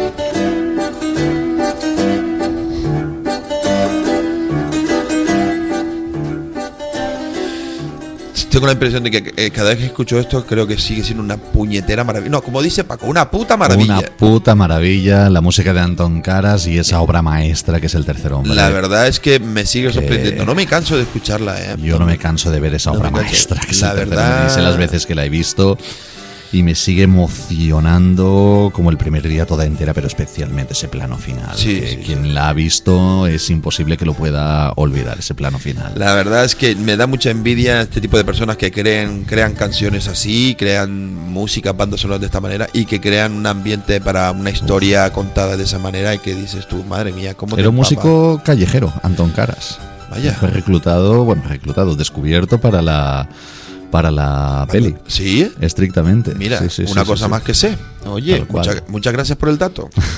A ver si alguien me recluta a mí. por la- bueno, está bien, que no- o lo que sea. Esta semana, bueno, quería preguntarte, ¿qué tal tu experiencia, loco ya? Pues. Estás muy guapo. Eh, muchas Y- gracias. Y, tu Ah, señora también estaba muy guapa también. Mi chica estaba preciosa, arrebatadora y fantástica como de costumbre y yo pues igual daba un poquito menos de asco que No, hombre, no, habitualmente. Estaba genial. Ese traje te sienta de maravilla, de verdad. Ahora cuando vayas a hacer la primera comunión te lo pones de nuevo. En la primera comunión, por- creo que será la segunda Ah, es la segunda vez que la comunión. Bueno, sí, vale, sí, pues sí, sí, Los padres es lo que tienen. Te lo Pero pones, bueno, no pasa no, yo si tomo otra vez la comunión me voy a poner el mismo traje de marinerito, pero el mismo. El mismo, el de mismo. cuando tenía ocho Vale. años. Así que estaré para foto. O para foto o para tirarme mecheros, pero para una de las dos cosas. Pues estaba muy bien. ¿Qué tal la experiencia? A ver, eh, bueno, los Goya, mm, lo positivo en los Goya siempre es encontrarte con, uh, con gente a la que ves de Goya en Goya, estrictamente. Y, y digamos, la clave está ahí. Lo demás, pues bueno, la ceremonia, como siempre, es un coñazo. Sí, eso- Este año, muy especialmente, fue un coñazo. Sí. Eh, porque fue insoportable. Y, uh, y bueno, y es, digamos, el peaje que has de pagar para, pues eso, eh, para ver a gente, uh, colegas de profesión, amigos que te presentan a otros y tal, y que, y que prácticamente solo los ves uh, en eventos como este o en festivales de cine y tal. Eh, el problema este año es que debido al tema del COVID no hubo cóctel. Ya. Después de la gala, que siempre hay un cóctel donde vamos, ¿no? ahí estamos prácticamente todos, salvo los VIP, que tienen sus fiestas privadas y, Claro. sus, y sus historias y tal.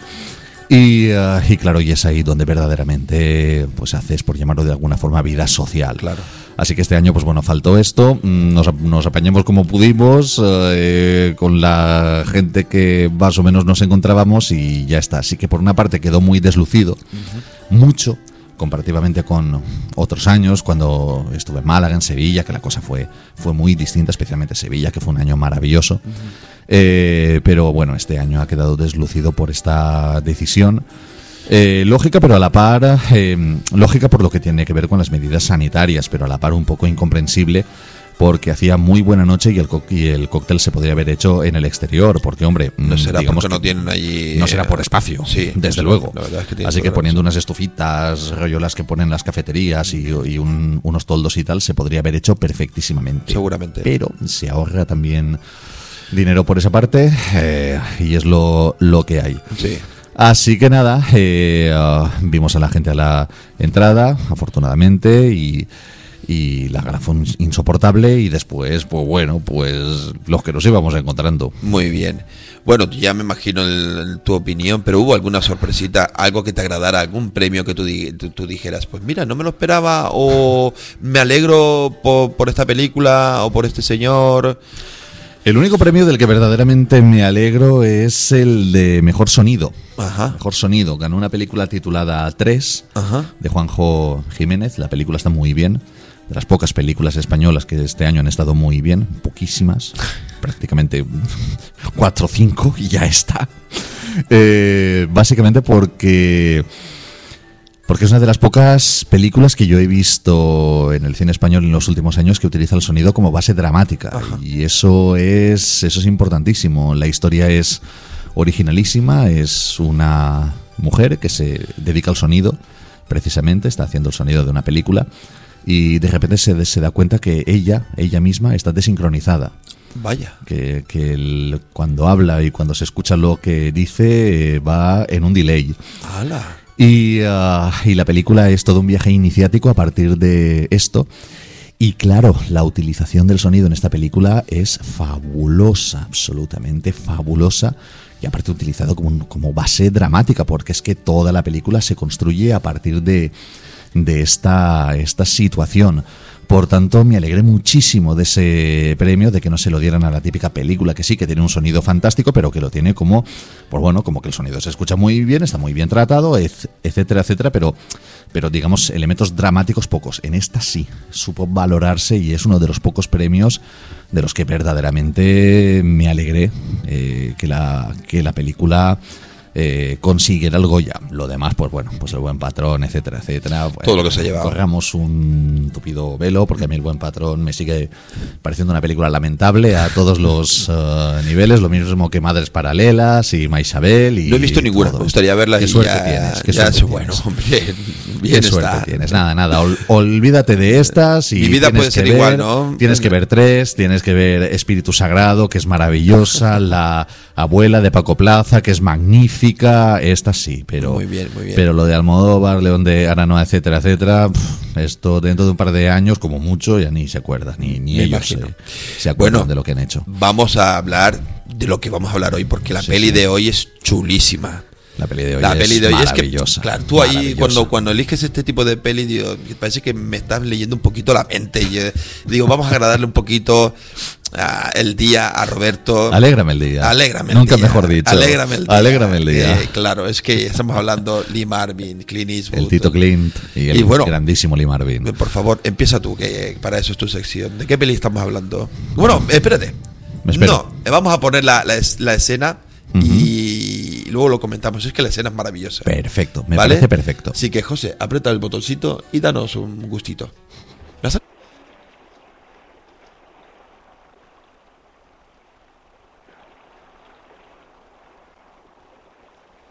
Oh Señor, te entregamos el cuerpo y el alma de este valiente anónimo. Se fue de este mundo y ya no tendrá que sufrir el escorbuto, la disentería, el tifus, el cólera, las fiebres palúdicas, ni otras enfermedades que podría contraer al tener contacto con mujerzuelas. ¡Ja, ja! Ni malgastar el tiempo cavando en la suciedad para encontrar suciedad, como yo he hecho. Háblanos de él. ¿Quieres que te entierre a ti también? Sobrevivió a muchos peligros, pero pudo haber sido arrollado por un madero o alcanzado por una lanza, o morir de hambre, o asesinado, o de una borrachera en Nochebuena. Lo que quiero decir, señor, es que no pareces tener mucha compasión para tus criaturas mientras viven. Así pues, lo que te pedimos es más condescendencia para los muertos. Con el debido respeto, señor, eh, te hacemos entrega del cuerpo y del alma de este pobre hombre y confiamos en tu divina. Tomo posesión de esta tierra para mí y para mi nuevo socio que descansa en paz eh, por los siglos de los siglos. Amén. ¡Subidlo!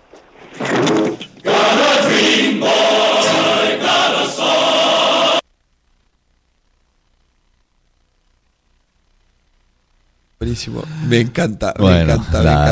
Esta, secuencia, esta secuencia Es terrible, es es extraordinaria, pero llena de, de, la ironía salvaje. Es que es genial la mala ese leche momento en que se pone la a mirar al tiene. cielo hablando de su compañero y de repente ve que algo brilla y dice, eh, tomo posesión. El oro que, que- que, bueno, es, eh, es la mía. leyenda de la ciudad sin nombre. El título que se le puso aquí en España, que por cierto, a mí el título me gusta mucho, más que el original. El original es Paint Your Wagon. Sí, se, tra- Paint Your se Wagon. traduciría algo así como Pinta tu caravana o algo así. Eh, pero a mí el título que se le puso aquí en España me gusta mucho, porque es una película que, mm, eh, evidentemente, eh, trata en el fondo lo que son los orígenes de Estados Unidos, eh, de ese liberalismo salvaje, ese capitalismo atroz, eh, y lo muestra de una manera igualmente salvaje, es decir, una ciudad que se crea eh, específicamente porque se encuentra oro en la zona y que dura pues lo que los aventureros dicen que dure. Eh, una vez ya eh, ya se ha agotado ese, ese, ese terreno, ese espacio, y a la ciudad desaparece. Sí. Es decir, es, es una es una crítica salvaje a todo este capitalismo, este liberalismo atroz y, y, ya, y ya te digo, el título eh, que se le dio aquí en España me gusta infinitamente más que el, uh, Que el título original. original. En todo caso, eh, bueno, la verdad es que la película eh, es una película de Joshua Logan, dirigida en el año 69. Eh, Joshua Logan era un cineasta que venía de Broadway, el campo de el musical, el teatro, lo controlaba como nadie. Y es un cineasta que, ah, bueno, tiene películas absolutamente maravillosas. Picnic es suya, que la hizo en el, ah, en el 55. Eh, Sayonara, Marlon Brando, que la hizo en el, en el 57, que también es una película estupenda. Y sobre todo es el autor de una de las películas de mi vida, que es Camelot que la dirige en el año 67, dos años antes que esta, y es una de las obras más gloriosas que yo he visto en toda mi vida. Es una película absolutamente impresionante. Y Joshua Logan tenía una habilidad en eh, poner en musicales a actores que cantaban mal, que no eran cantantes, que no eran bailarines, porque el cine musical, eh, digamos, mm, eh, la gran tradición del musical americano siempre se ha priorizado más que el actor cante bien o que baile estupendamente a que, a que tenga capacidades dramáticas. Esto se rompe.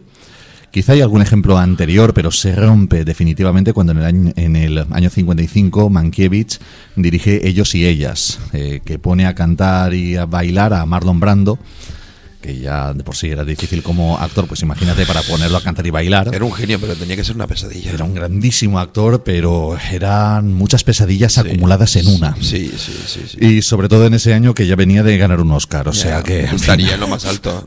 Estaría El pavito tendría. vamos, subidito, subidito. vamos, pero bueno. Pues pone a cantar y bailar a Marlon Brando y a Jen Simmons en uh, esta peli y encima junto a Frank Sinatra, eh, lo cual crea una especie de cóctel molotov. Eh, la película funciona, la- ellos y ellas es maravillosa. eh, funciona muy bien a nivel de lo que es esa conjunción, menos bien de cara al, digamos, a lo que el público eh, aceptaría. La película no funciona demasiado bien de cara a la taquilla.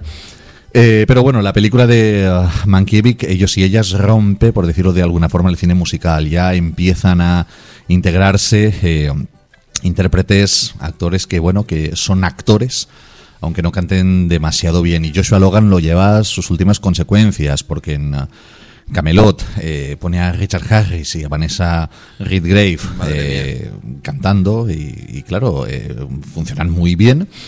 Eh, pero claro, no son cantantes, son actores. Actores magníficos, además. Pero bueno, mm, hablamos de una profesión que en teoría se le tendría que, no especialmente tienes que ser un gran cantante, pero.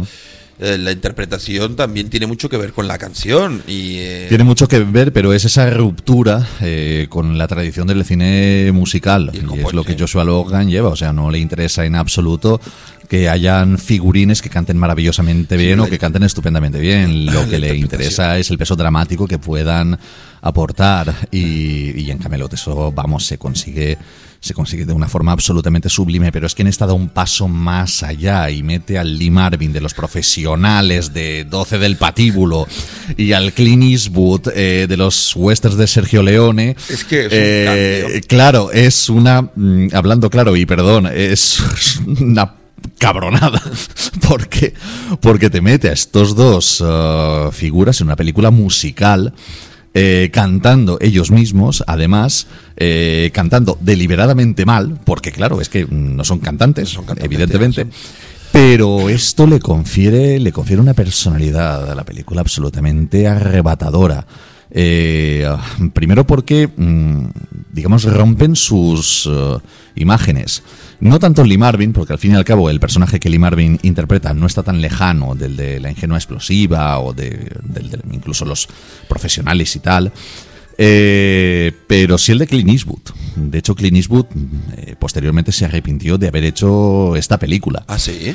Eh, sí, primero porque la película fue un fracaso de taquilla espectacular. El único país donde la película fue un éxito casi sin precedentes fue aquí en España. Curiosamente, y fue aquí en España porque la película en el fondo eh, muestra a una mujer que se casa con dos hombres. En el fondo es eso. Y claro, el morbazo aquí en España, en el año 60, bueno, 69, la película se estrenaría aquí en el 70, 71 Ya. o por ahí.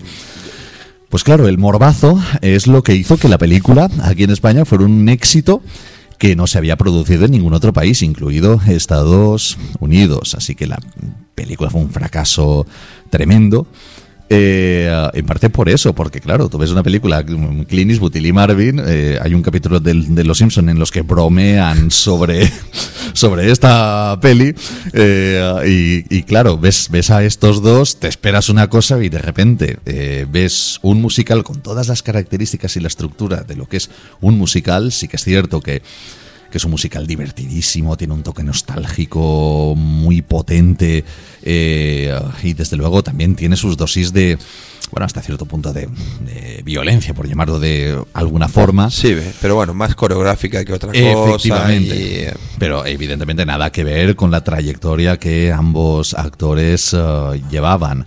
Por- Porque, claro, ves a Clint Eastwood, pues eso, en La Jungla Humana o en las películas de Sergio Leone, cometieron dos eh, errores y tal, y de repente aquí lo ves como un, eh, casi como un Barbie Lampiño eh, cantando, enamorándose y tal, y dices, joder, eh, eh, Clint, vuela algún puente, Clint, eh, ¿Cómo no sé. Es una cosa así. Pégale a alguien, Clint. Pégale a alguien, Pégale no a- sé, mata a cuatro indios o a dos borrachos, yo que sé, haz algo en tu vida, macho. Eh, aún así, la película es la película es absolutamente maravillosa por lo rompedora que es. Es una película que, que yo creo que aún, no- aún no está valorada en su justa medida y, y- y lo que es su capacidad de quebrar el cine musical y de quebrar imágenes aún no se ha aún no se ha valorado con eh, justicia. Así todo, tengo que decirte que el tiempo también le da la razón a- a- al director. La historia está muy bien contada también y es muy bonita y, y, y tiene razón lo que dice. De hecho, lo que me gusta es que saques del de la zona de confort a estos dos actores que lo que dices tú han hecho pelis bélicas, pelis de, de western y todo esto y los pongas a cantar. Es maravilloso, es, Es que, absolutamente O maravilloso. sea, demuestras que eres un gran actor, que eres muy fiable para también para este género. Y ya te digo, me parece súper divertida. Es que tiene momentos eh, hilarantes y, y está Al final, cuando prácticamente se destruye toda la ciudad, que se hunde y tales, son secuencias absolutamente maravillosas. Y claro, a ver, es que Lee Marvin tiene un personaje que es un, es un caramelito. A mí Lee Marvin, bueno, Lee Marvin me parece uno de los mejores actores que han habido jamás. O sea, es, es auténtica pasión lo que yo siento hacia Lee Marvin. Me parece un de estos actores que aparece un cuando lo ves en pantalla ya te da igual lo que haga, ya llena la pantalla y es una cosa increíble. Y la película es muy agradecida con él, pero es un poquito menos agradecida con Clint Eastwood porque ahí sí que la, la ruptura es que es absoluta. Eh, pero aún así, ver unos registros completamente distintos en un actor que, bueno, que evidentemente no estaba yendo por ese, cam- por ese camino, mm, verdaderamente ves como, pues bueno, como una especie de, de trayectoria alternativa que podría haber tenido, pero que afortunadamente Clint Eastwood recondujo y lo que tiene ya después ya es Harry Claro. el sucio, debuta en la dirección con Escalofrío en la noche y Se tal. desquitó, y- se desquitó. Dijo Se yo desquitó. ya. Yo creo que le dijeron- Experimentos con gaseosa. Fue, medio engañado. Vas a hacer un western. Bien, se me da muy bien. Y con Lee Marvin, Y con Lee. Marvin. Genial, eso tiene que salir genial. Y ya cuando le pone un ukelele y dice, ¿qué hago con esto? No puedo matar a nadie. ¿Por qué me hacéis esto, cabrones? Bas- Básicamente. Pero es que, ya te digo, y me gusta lo que dices tú. Lee Marvin está poderoso. Lee Marvin está, Está colosal. poderoso. Y Encima también el, el- el puntito adicional en la secuencia que habéis puesto, que es absolutamente fantástica. Claro, aquí en España lo doblaba en esta secuencia Felipe Peña. Ajá. Felipe Peña es uno de los más grandes actores de doblaje que han habido en este país. Es, es una cosa absolutamente increíble escuchar la voz de Felipe Peña y escucharla junto a Lee Marvin. Yo soy un fanático de lo que es el doblaje, he de reconocerlo. Yo las, peli- yo las películas las veo dobladas, tal cual. Salvo Sí. cuando no tengo más remedio, la veo en, vers- en ver- en versión original, pero yo priorizo eh, el doblaje porque es un auténtico placer Pero es que escuchar aquí- esas voces. Aquí tenemos un nivel muy alto. aquí, enorme, eh, enorme. aquí Hemos tenido, ahora baja bastante. Pero hemos tenido aquí a Felipe Peña, José Guardiola, Rafael Luis Calvo. eh, pues, hemos tenido actores de doblaje absolutamente impresionantes. Y es que escuchar a este hombre, escuchar a Felipe Peña y escucharlo en, en- en el físico de Lee Marvin es, es- es increíble.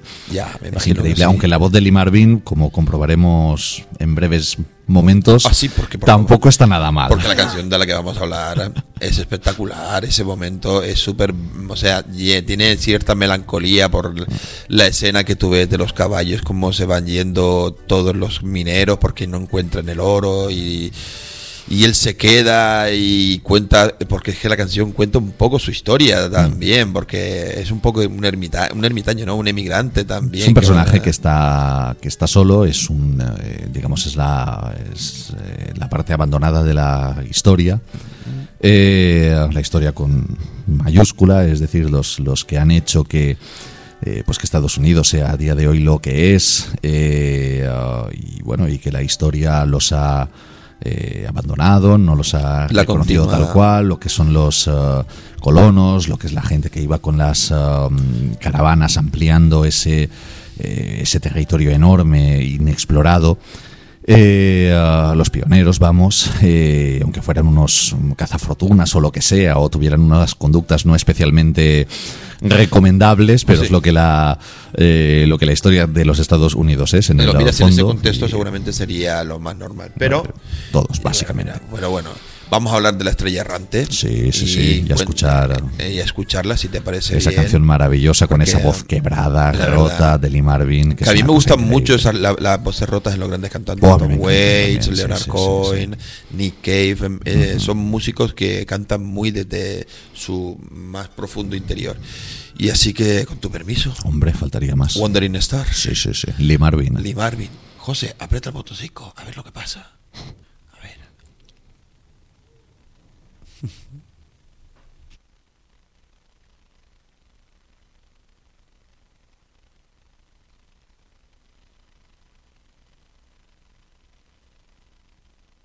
¿Te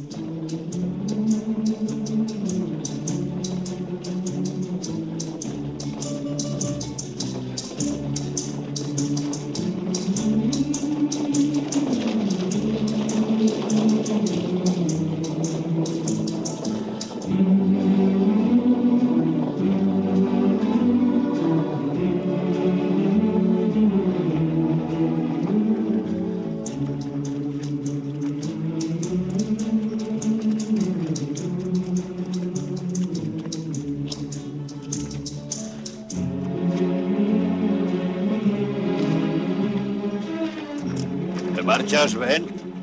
No. Yo tampoco. Creo que hay dos clases de gente en el mundo. Los que se marchan y los que se quedan. ¿No es cierto? No, yo no lo creo. Pues, ¿qué crees tú? Pues que hay dos clases de gente. Los que van a alguna parte y los que no van a ninguna. Eso sí es cierto. Mm. No estoy de acuerdo, Ben. Porque no sabes de qué demonios estoy hablando. Soy un ex ciudadano de ninguna parte. A veces echo de menos mi hogar.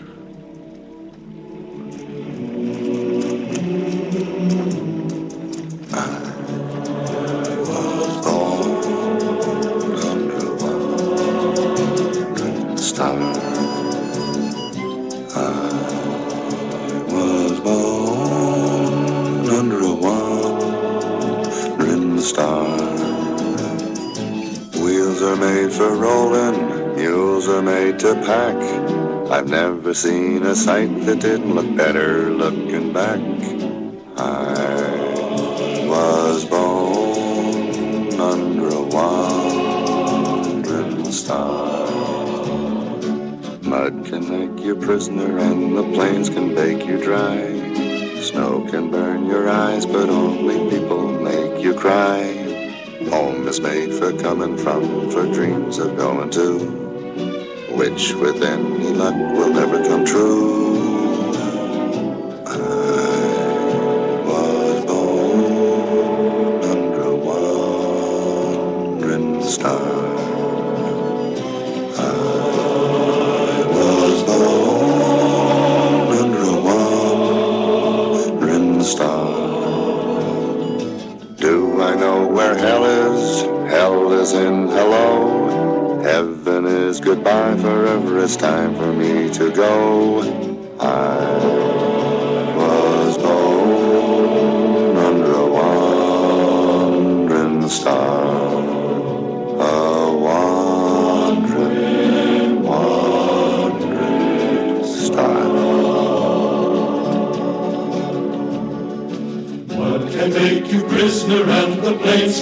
Make you dry.